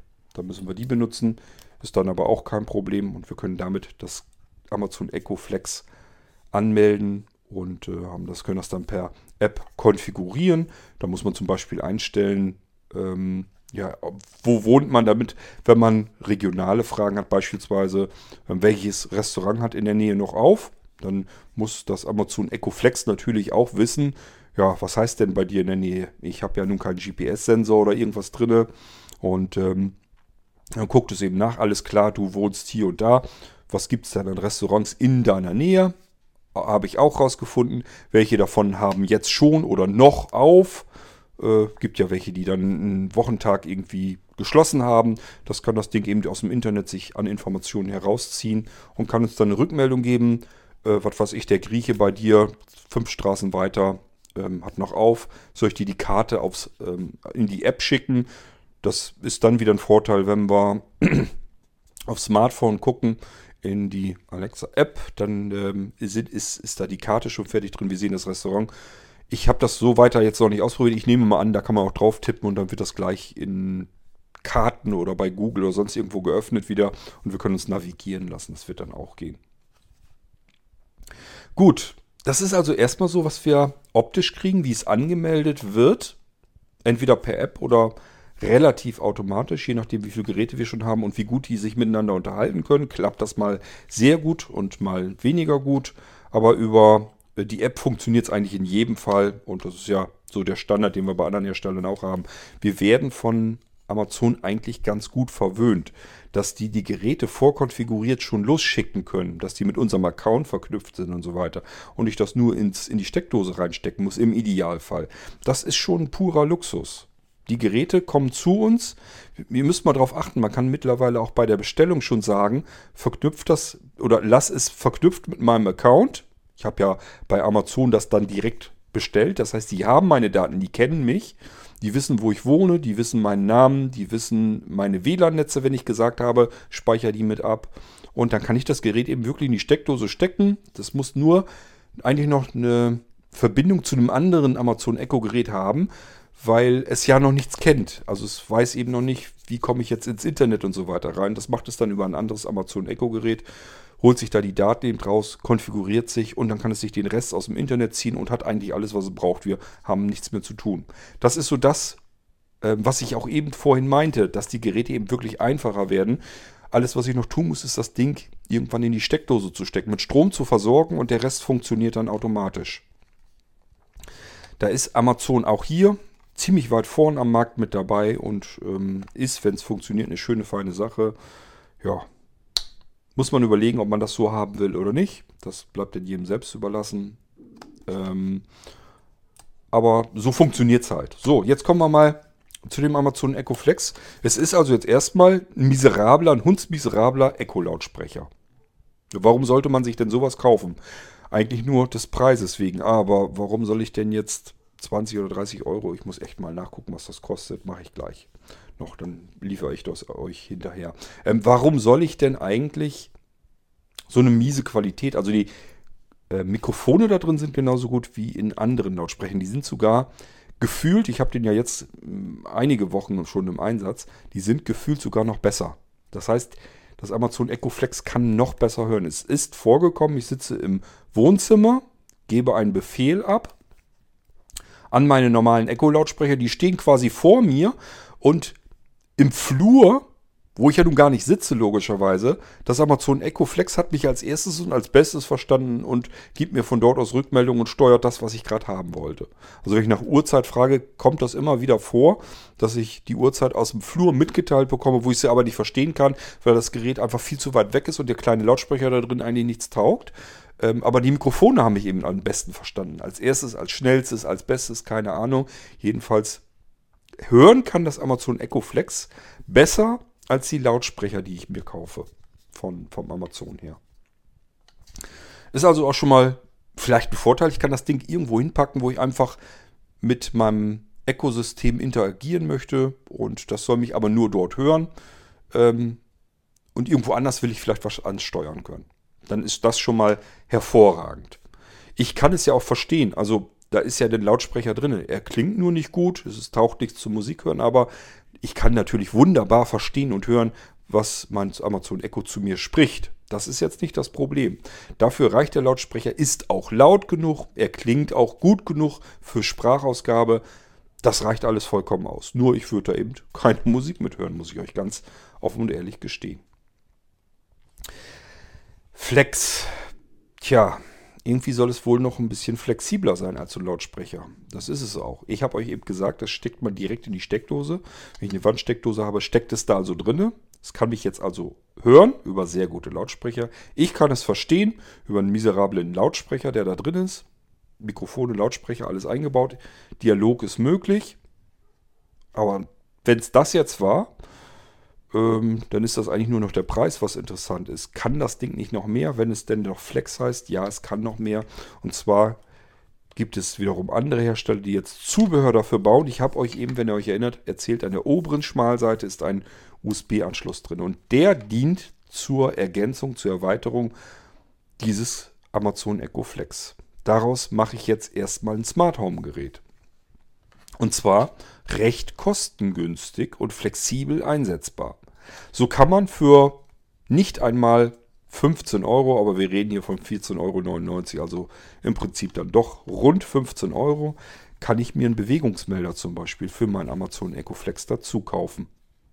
Habe ich jetzt auch gerade in der Hand. Es gibt also einen Bewegungsmelder für das Amazon Echo Flex. Und das Schöne ist, die werden dann so gebaut, dass wenn ich sie aufstecke, dass das Ganze wieder aussieht, als wäre das ein Gerät. Als hätte ich mir einen fertigen Bewegungsmelder schon gekauft. Wird also genau, passgenau in diesen USB-Anschluss eingesteckt. Zack, und an der linken, linken Seite und rechten Seite dazwischen, zwischen Amazon Echo Flex und dem Bewegungsmelder, sind noch so Führungsschienen. Also das sitzt richtig schön und sieht aus wie aus einem Guss. Ich habe hier jetzt solch ein Gerät in der Hand, das sieht so ein bisschen aus, erinnert mich so ein bisschen als diese, w, auf die, ähm, wie diese WLAN-Repeater zum Beispiel von ähm, AVM und so weiter. Daran erinnert mich das Gerät jetzt. Ist alles aus einem Guss, ein Gerät, hat jetzt aber oben so eine kleine Kuppel drin, so eine, so eine Kunststoff, durchsichtige Kunststoffkuppel. Da ist sozusagen die Technik drin des Bewegungsmelders. Und der Bewegungsmelder erkennt Bewegung, gibt das weiter an meinen Amazon Echo Flex und dann kann ich da äh, Routinen anlegen und sagen, was soll mit meinem kompletten Amazon Echo-System, was soll da jetzt eigentlich passieren, wenn hier eine Bewegung erkannt wird. Genauso gibt es eine LED-Lampe, die kann ich hier, ich kann jetzt also auch hier das Bewegungsmeldermodul wieder abziehen, zack, und kann ein anderes Teil wieder draufstecken und habe dann aus meinem Amazon Echo Flex ein Nachtlicht gemacht. Ein smartes Nachtlicht, das ich programmieren kann. Ich kann diesem Licht also jetzt beliebige Farbe mitgeben. Ich kann jetzt das Licht, was hier oben aufgesteckt ist, auf meinem Amazon Echo Flex, kann ich jetzt also mir die Farbe aussuchen, die es haben soll. Ähm, ich kann die Helligkeit aussuchen. Ich kann ihm auch sagen, er soll jetzt in Rot erscheinen. Also es soll auf Rot umgeschaltet werden und das Rot soll 50% Helligkeit bekommen, also halbe Helligkeitsleistung. Ich kann es auch in Gelb schalten oder ähm, in Goldfarben, natürlich auch in Blau, Grün, alles was mir so einfällt. Sage ich ihm einfach, schalte mein ich muss der Lampe hier oben drauf natürlich auch einen Namen verteilen. Schalte mein Nachtlicht, habe ich ihm zum Beispiel den Namen Nachtlicht wirklich dann noch gegeben. Steck das irgendwo in den Flur, in eine Steckdose rein und habe dann dort ein Nachtlicht. Und ähm, das kann dann eben zum Beispiel so geschaltet werden, dass es, ähm, keine Ahnung, abends um 9 Uhr angeht oder wann man so im Allgemeinen ins Bett geht schon und dann morgens irgendwann um sechs oder um sieben, wenn man zur Arbeit geht oder beziehungsweise eben einfach aufsteht, dass es dann wieder ausgeschaltet werden soll. Es ist ähm, natürlich eine LED-Lampe, die braucht nicht viel Strom drin. Merkt man schon daran, die bezieht ihren Strom hier aus dem Amazon Echo Flex, aus dem USB-Anschluss. Ein normaler Standard-USB-Anschluss. Und da bezieht die ihren Strom raus. Also daran merkt man schon, das ist nicht so ganz viel, was es an Strom verbraucht. Ähm, und somit habe ich auch ein smartes Nachtlicht. Es kann programmiert werden, wie es sich verhalten kann. Ich kann es zusätzlich per ähm, Bewegungsmelder ansteuern. Ich kann natürlich auch sagen, schalte das Licht ein und aus, geht auch. Da sind also allerhand äh, Dinge möglich, die ich mit diesem Amazon Echo Flex plus Nachtlicht dann eben machen kann. So, ähm, ich habe euch noch nicht das Zubehör erzählt. Wenn man das aufsteckt, dann wird euer Amazon Echo Flex nochmal um circa 1,5 bis 2 cm höher. Und äh, Breite, Dicke und so weiter ist alles exakt so wie das Amazon Echo Flex. Ich habe euch ja gesagt, das ganze Ding bildet ein Gerät, wird zu einem Guss. Und ähm, entsprechend so kann man Zubehör einfach aufstecken, anmelden und dann benutzen. Und das ist euer Amazon Echo Flex. Ihr könnt daraus ein Nachtlicht machen, ihr könnt daraus einen Bewegungsmelder basteln. Und ich gehe davon aus, es wird auch noch weiteres Zubehör kommen. Ich habe jetzt schon eine Weile nicht mehr geguckt. Vielleicht ist sogar schon wieder neues Zubehör äh, dazu, dazu gekommen. Und auch hier wieder einfach das, was man nicht haben will, abziehen, das andere draufstecken. Fertig hat man wieder ein völlig neues, einsetzbares Gerät daraus gemacht. Und interessant ist natürlich auch der Preis, egal ob es jetzt 20 oder 30 Euro sind. Ich glaube, da müssen wir uns nicht unterhalten. Das ist sehr günstig für das, was da drin steckt an Technik. Ähm, wenn ich mir von Homematic oder sowas kaufe, da bin ich es gewohnt, dass ich 50 Euro eigentlich immer ausgeben muss und das Ding kann viel weniger. So, ähm, ja, damit haben wir das Amazon Echo Flex eigentlich schon erklärt. Ich möchte euch eigentlich schon ganz gerne so ein bisschen auch zeigen, was man damit machen kann, vom Programmieren her und so weiter. Das mache ich aber mit euch speziell gezielt in einer anderen Sendung dann, weil ich euch erst noch was zeigen will, nämlich einen getrennten, in sich abgeschlossenen Bewegungsmelder, der mit Batterie funktioniert, den ich in mein Echo-System, in mein Echo-Universum reingießen kann. Der spricht Zigbee mit einem Amazon Echo Plus, ist das also wunderbar funktioniert. Und der ist deswegen so klasse, weil er so extrem klein ist, verhältnismäßig kostengünstig ist und genauso einfach angemeldet und genutzt wird, wie ich das eigentlich haben möchte beim Amazon Echo. Das heißt, ich sage einfach, guck mal bitte nach, ob neue Geräte da sind und anschließend gehe ich bei Amazon Alexa in die App rein und konfiguriere das Ding und dann kann ich es aber auch schon gleich benutzen.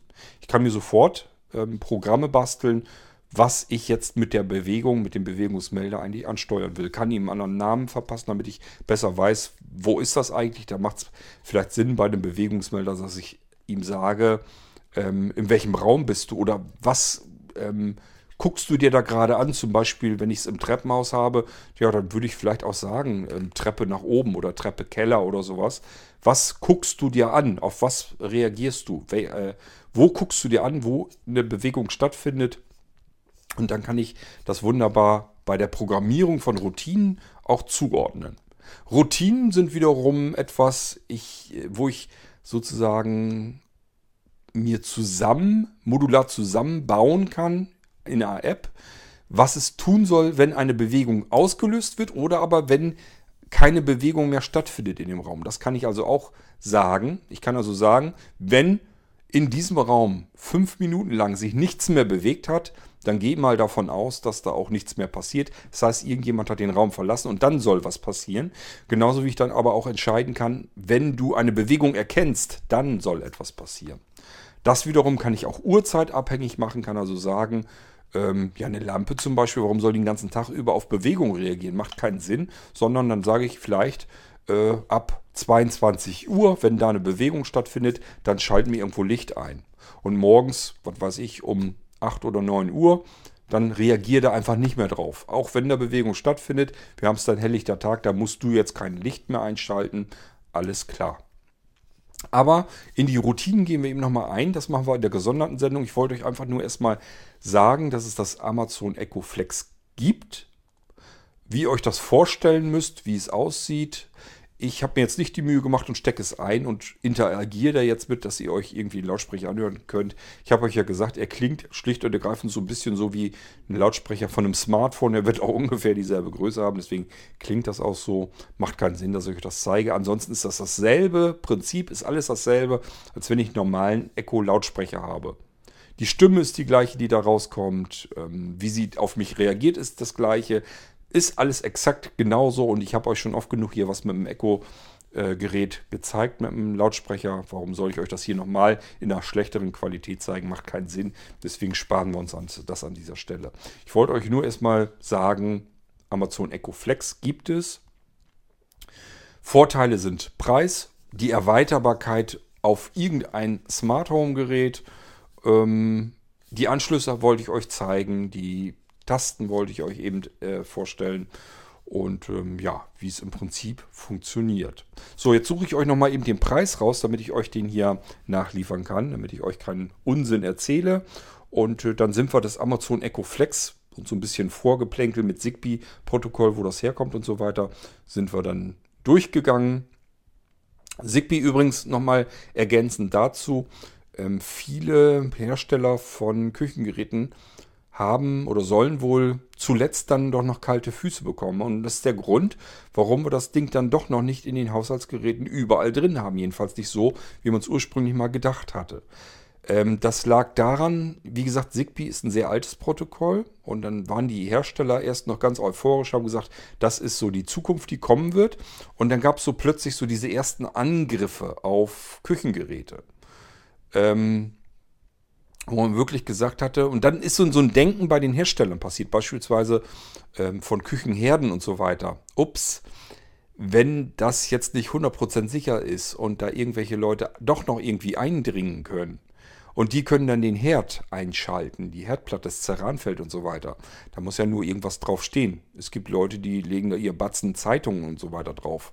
Oder äh, irgendwas anderes, eine Decke, damit das Ceranfeld schicker aussieht. So, und jetzt stellt euch mal vor, jemand würde das Ceranfeld von außen einschalten können und da liegt was Brennbares drauf. Katastrophe, die ganze Bude wird uns abgefackelt, ähm, weil von außen der Herd ansteuerbar ist. Das war erst wirklich so, soweit wie ich das mitbekommen habe, von den Herstellern so geplant, dass sie gesagt haben, smarte Technik im Haushalt, wir wollen unsere Geräte per Smart Home steuerbar haben. Und dann kam so plötzlich so dieser, dieser Schocksituation, dieser Schrecken, ach du Scheiße, äh, ist wohl doch nicht 100% sicher. Man kann von außen irgendwie noch dran. Ähm, das, jetzt lassen wir das erstmal raus. Wir bauen unsere Geräte weiter und überlegen uns noch, was wir da machen. Und deswegen ist dieses halbherzige Smart Home in heutigen Haushaltsgeräten drin. Dass man zum Beispiel sehen kann, ähm, wie viel Temperatur hat der Backofen zum Beispiel gerade? Ich kann ihn aber nicht ansteuern. Ich kann jetzt nicht sagen, dreh die Temperatur höher oder niedriger. Genauso wie bei der Waschmaschine. Ähm, ich kann gucken, wann ist das Programm fertig, bekomme vielleicht sogar eine Information, eine Meldung aufs ähm, Smartphone. Ähm, ich sehe auch, welches Programm ich gewählt habe. Ich kann jetzt zum Beispiel nicht sagen, schalt mir zu Hause mal eben die Waschmaschine an und drehe die auf das und das Programm. Das kommt jetzt so nach und nach wieder. Ich glaube, es gibt schon die ersten Hersteller, bei denen man das machen kann. Aber es war eine Weile lang, dass man das alles nicht tun konnte. Und wir haben uns immer gefragt, ähm, warum baut man Smart Home Technik in Haushaltsgeräte ein, wo ich nur so ein bisschen mir das angucken kann, kontrollieren kann, ähm, auf welcher Temperatur ist etwas oder was tut es gerade. Wann ist es fertig? Ich kann es aber nicht wirklich ansteuern. Das wäre ja für Sehbehinderte oder Blinde total klasse gewesen, wenn sie das per App auch hätten steuern können. Weil ich hätte dann zum Beispiel gesagt, ich habe ein iPhone, da läuft VoiceOver. Wenn die App jetzt einigermaßen vernünftig bedienbar ist, dann spielt das gar keine Rolle mehr, wie gut der Herd bedienbar ist, wie gut die Waschmaschine bedienbar ist, wie gut die Mikrowelle bedienbar ist. Da können die von mir aus so viel Sensortasten reinsetzen, wie sie lustig sind. Und Menü, ein Display und was sie da alles einbauen. Hauptsache, ich habe meine App, mit der ich das Gerät dann komplett bedienen kann. Dann bin ich hier zufrieden, wenn ich das mit VoiceOver vernünftig bedienen kann. Das war erst wohl so auch geplant und dann haben die halt gemerkt, okay, äh, wenn ich das so mache, dann habe ich wieder Server im Internet dazwischen. Man kann auch mal Zugangsdaten klauen und so weiter und so fort. Dann kommen da andere Leute ran, Eindringlinge. Das Schlimmste, was ein Hersteller, das ist für ihn so das die absolute Katastrophe, die er sich vorstellen kann, wenn plötzlich in den Medien berichtet wird, was weiß ich, ähm, der Hersteller XYZ baut Geräte und andere sind auf die Server ähm, gekommen, haben Accounts, also Logins gekapert, haben sich eingeloggt, sind bei den Leuten zu Hause in das Smart Home System eingedrungen und konnten den Herd einschalten und da ist jetzt zum Beispiel ein Haus deswegen abgefackelt und da sind vielleicht sogar Menschen drin verbrannt, weil das irgendeiner nachts gemacht hat. Die haben geschlafen, Herd fängt unten an zu kokeln und die sind im Schlaf dann einfach gestorben und verbrannt dann auch. Stellt euch mal solche Schreckensmeldungen in der Zeitung vor. Dieser Hersteller wird wahrscheinlich kein einziges Gerät mehr weiter verkaufen können. Der wird solch einen Image-Schaden haben, das wird ewig dauern, bis er das wieder in Gang gekriegt hat. Und deswegen, das ist so ein typisches äh, Schreckensszenario äh, was ein Hersteller absolut nicht haben will. Und dann sind die ganz, ganze Rolle rückwärts gerudert. Da waren, glaube ich, wirklich plötzlich Geräte bei, die hatten gar kein Smart Home mehr drin, wo die im letzten Moment entschieden haben, alles raus hier, wir können die Geräte so nicht auf den Markt bringen. Und andere haben eben gesagt, okay, wir äh, müssen da nochmal eben dran von der Entwicklung her, bauen alles raus, womit man irgendwas steuern kann, sondern es, es geht jetzt nur noch um den Kanal, ähm, kontrollieren können, in welchem Status ist das Gerät, was kann es, aber bedient werden muss alles direkt am Gerät. Deswegen kam das so, dass diese Haushaltsgerätetechnik ähm, nicht so funktioniert, wie man sich das zumindest sehbehindert und blind eigentlich wünschen würde, nämlich dass ich es vom Smartphone aus tatsächlich auch ansteuern kann. Das hat einfach Sicherheitsbedenken der Hersteller gehabt. Das wollten die sich äh, die, auf dieses Risiko wollte man sich nicht zulassen. Ich vermute mal, das wird so nach und nach immer mehr so ein bisschen weiter kommen. Nur, dass sie eben sich hundertprozentig sicher gehen wollen und sicher sein wollen, dass da ähm, Missbrauch eben nicht passiert. Und ähm, das müssen die erst vernünftig absichern und auch alles austesten, ausprobieren. Ähm, ich vermute mal, erst wenn man sich da 100% sicher ist, dass da nichts passieren kann, dass die dann überhaupt erst loslegen, dass man Geräte auch ähm, wirklich gezielt ansteuern kann.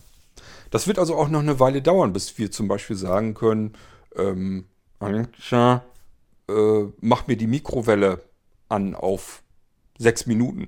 Weil ich mir zum Beispiel da was fürs Mittagessen schon reingestellt habe, ähm, irgendwann vormittags, bin am Arbeiten und sage, so, jetzt will ich Mittagessen. Jetzt habe ich aber keine Lust, in die Küche zu marschieren, die Mikrowelle anzuschalten, äh, zu warten, sechs Minuten und irgendwas Unnützes zu tun und dann erst das Essen daraus zu nehmen, sondern es wäre ja schön, wenn ich vom Arbeitsplatz aus, wenn ich im Büro bin und habe das alles in einem Haus drin, im selben, der, in derselben Wohnung, dass ich ihm einfach sagen kann, mach, mach mir eben schon mal mein Mittagessen in der Mikrowelle heiß und dann sag mir Bescheid, so, dann meldet sich die Sprachausgabe zurück, dein Mittagessen ist fertig.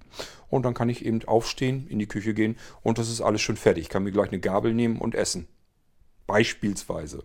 Genau das gleiche Spiel mit Kaffee kochen oder denkt man an so, so einen Thermomix oder sowas alles. Ähm, macht ja Sinn, wenn man das schon soweit alles irgendwo vorbereiten kann und kann dann einfach zwischendurch sagen, jetzt leg mal los, dass wenn ich nach Hause komme oder beziehungsweise in die Küche gehe, dass es dann fertig ist und ich nicht noch wieder irgendwie Zeit vertan habe oder sonst irgendetwas, sondern es ist dann eben fertig.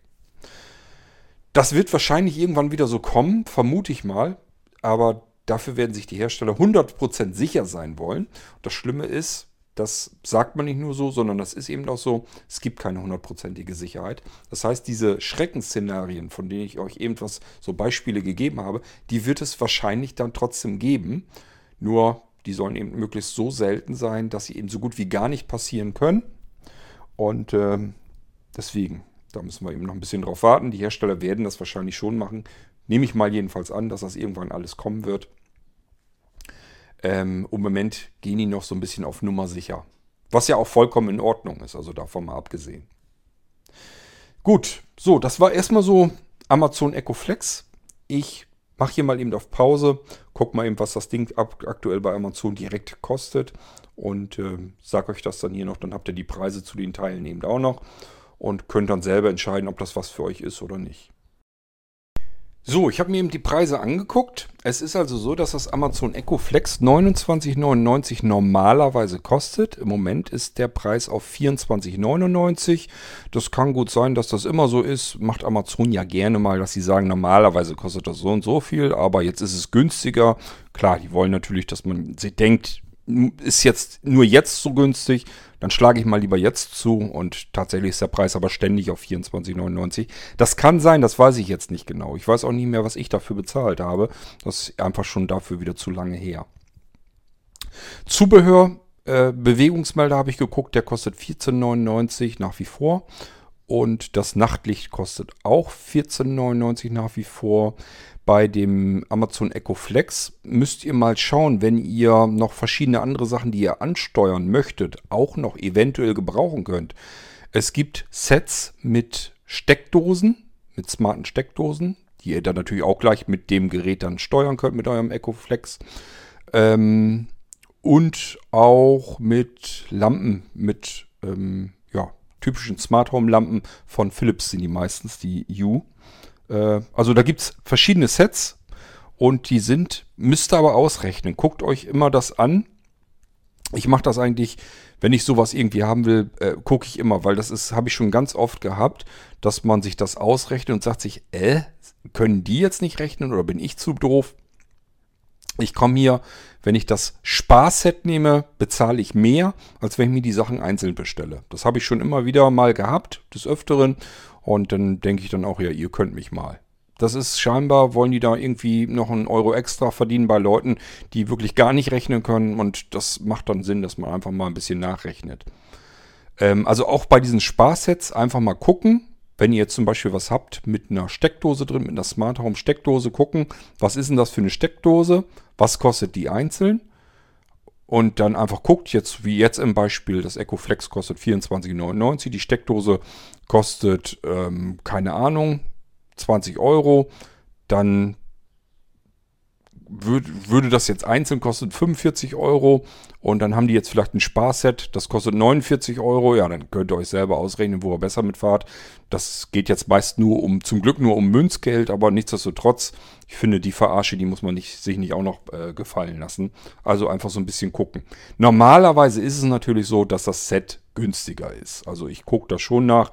Bei dem Amazon Echo Flex habe ich zum Beispiel, glaube ich, auch irgendwie eine dann mit einer Steckdose und das andere Ding habe ich mit ähm, einer Lampe, glaube ich, noch genommen. Das war jetzt nicht ein riesen Spareffekt, aber ein paar Euro hat es dann insgesamt schon gebracht und deswegen einfach mal gucken.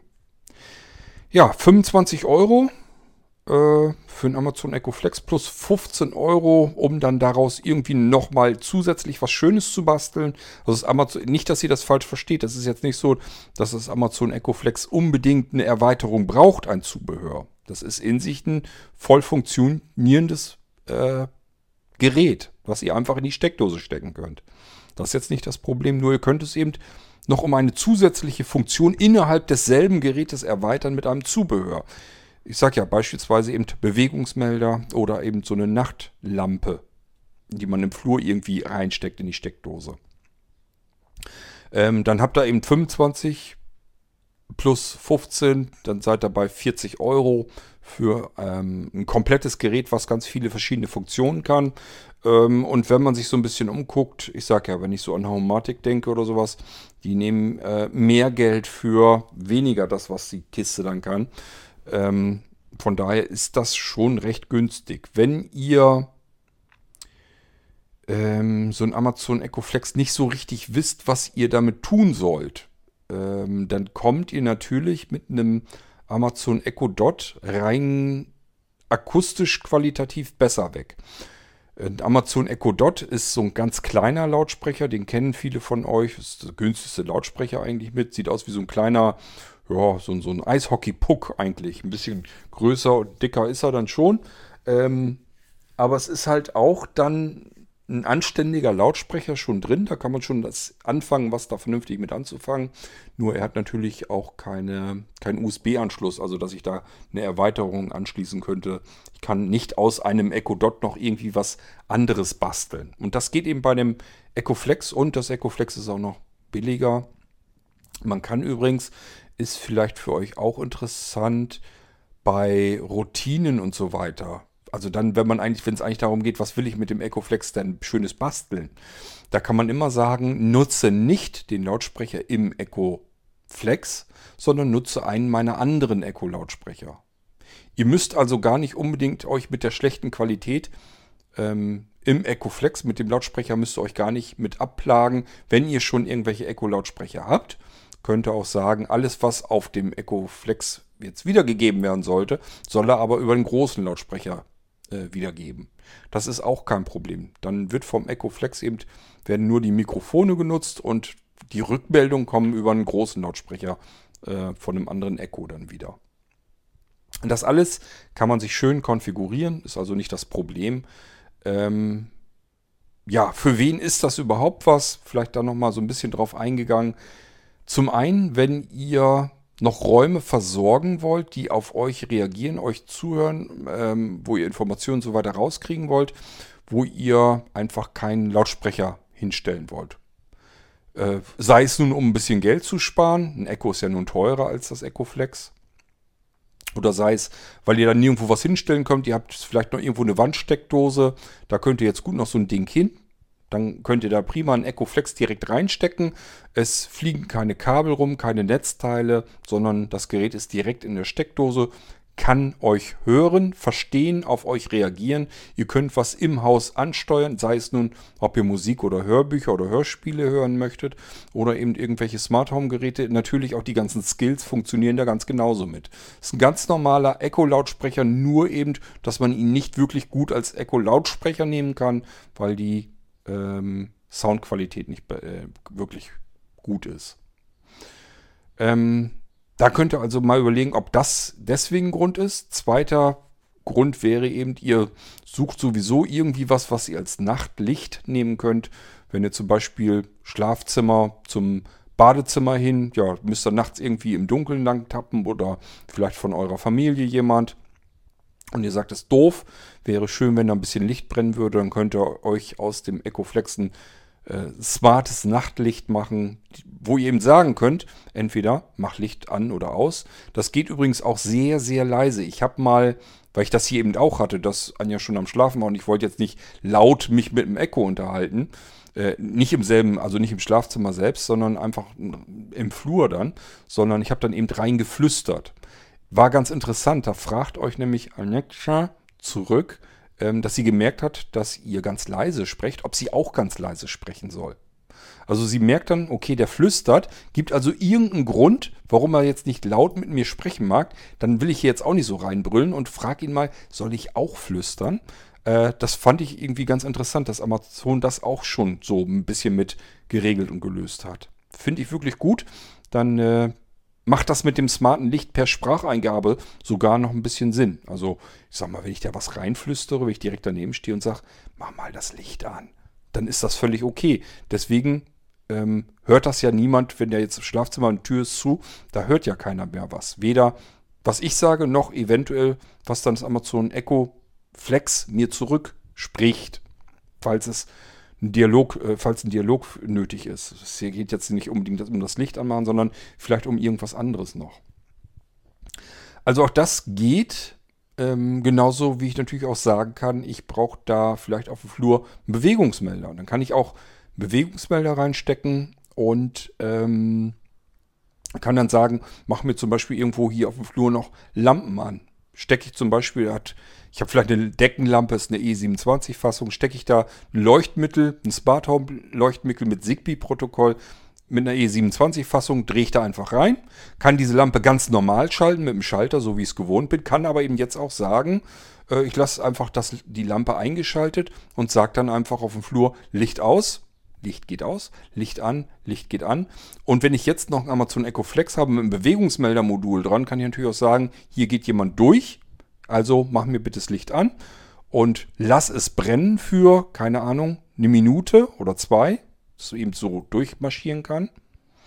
Ähm, und wenn du merkst, da ist keiner mehr, dann mach einfach seit der letzten Bewegung, die du erkannt hast, warte vielleicht fünf Minuten ab.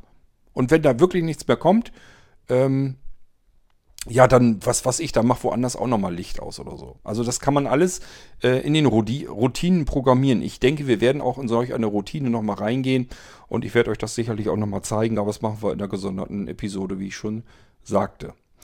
So, dann gibt es wahrscheinlich die nächsten unter euch, die sagen, ich finde das mit dem Nachtlicht eine gute Idee. Ich habe Familie, ich habe Kinder, die trauen sich nachts gar nicht über den Flur, die können ganz normal gucken und äh, die wollen eigentlich schon, dass die ein bisschen Licht haben, soll aber nicht das große Licht angehen, weil man dann hellwach ist. So ein kleines Licht, was in so einem dunklen Gelb oder so oder in einem dunklen rötlichen Ton, da wird man nicht äh, wach durch. Wach wird man durch mehr so helles und insbesondere hellblaues Licht oder sowas. Da würde man wach durch werden, wenn man so ein, so einen Rotton oder so nimmt dann hat man zwar eine Beleuchtung auf dem Flur, wird aber nicht wach davon. Also das Schlimmste, was es gibt, sind Nachtlichter, die eine, ähm, eine weiße LED drin haben. Das ist immer ganz schlimm, weil dann rennt man nachts über den Flur rüber und wundert sich, warum man hinterher, wenn man aufs Töpfchen war, nicht gleich wieder einschlafen kann. Warum das so lange dauert, ja, liegt einfach daran, weil wir einmal so ein Flash mit, der, mit dem weißen Licht bekommen haben und unser ganzer äh, Organismus denkt jetzt, ähm, ja, ist Taglicht irgendwie gefallen, ich, ich muss jetzt wach werden.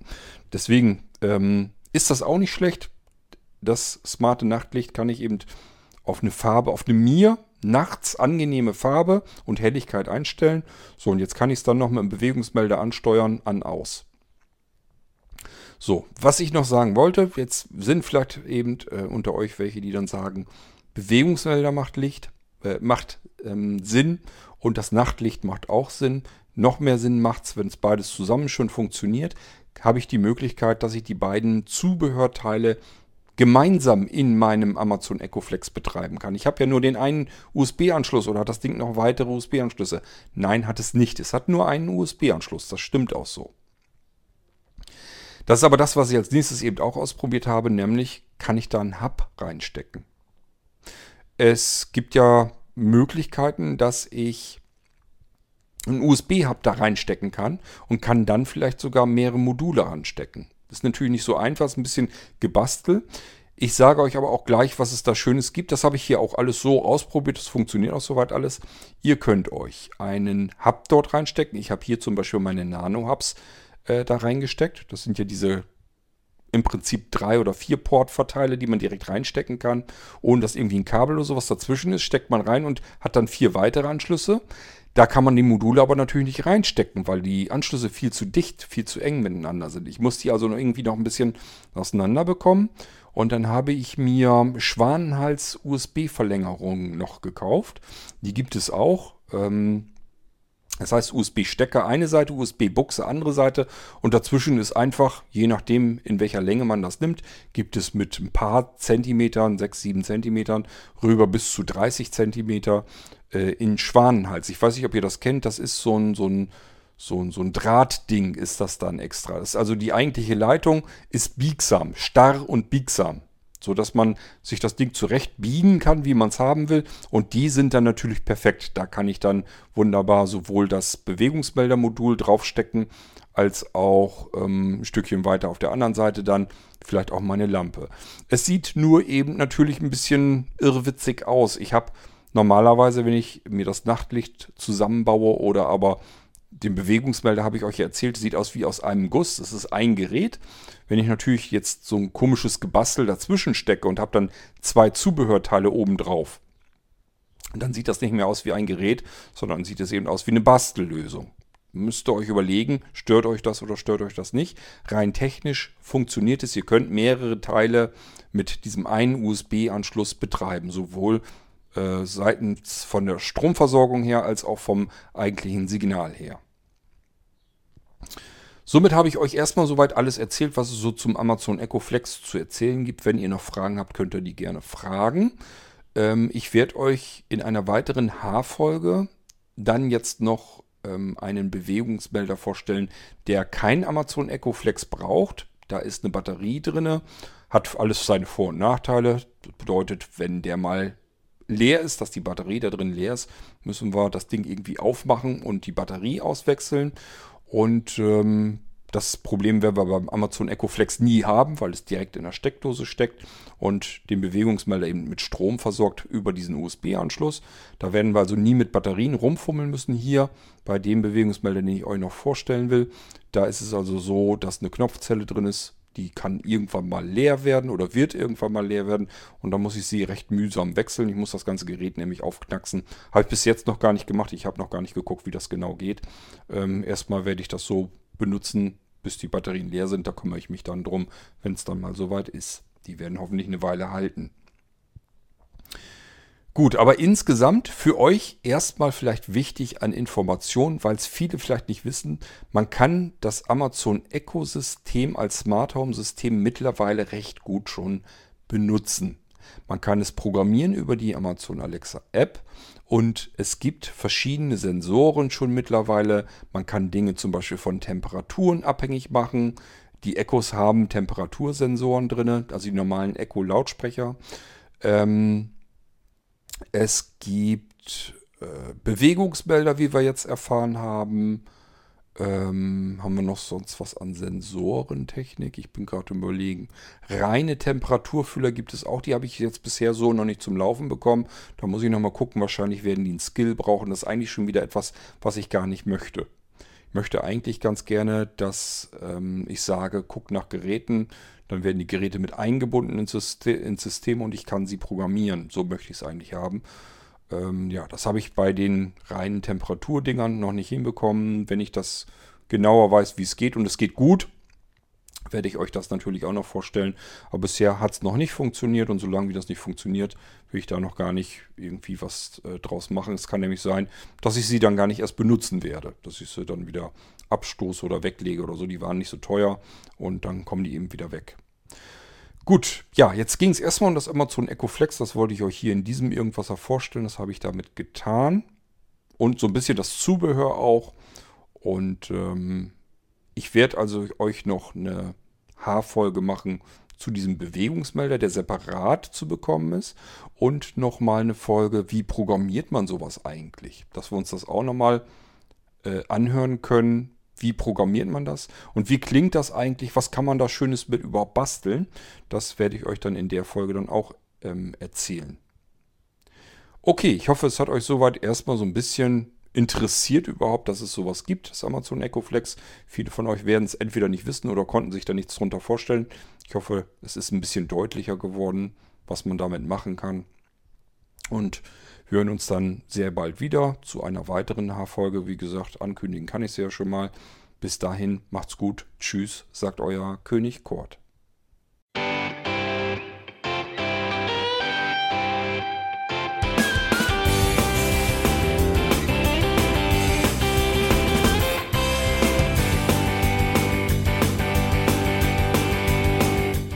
Das war Irgendwasser von Blinzeln.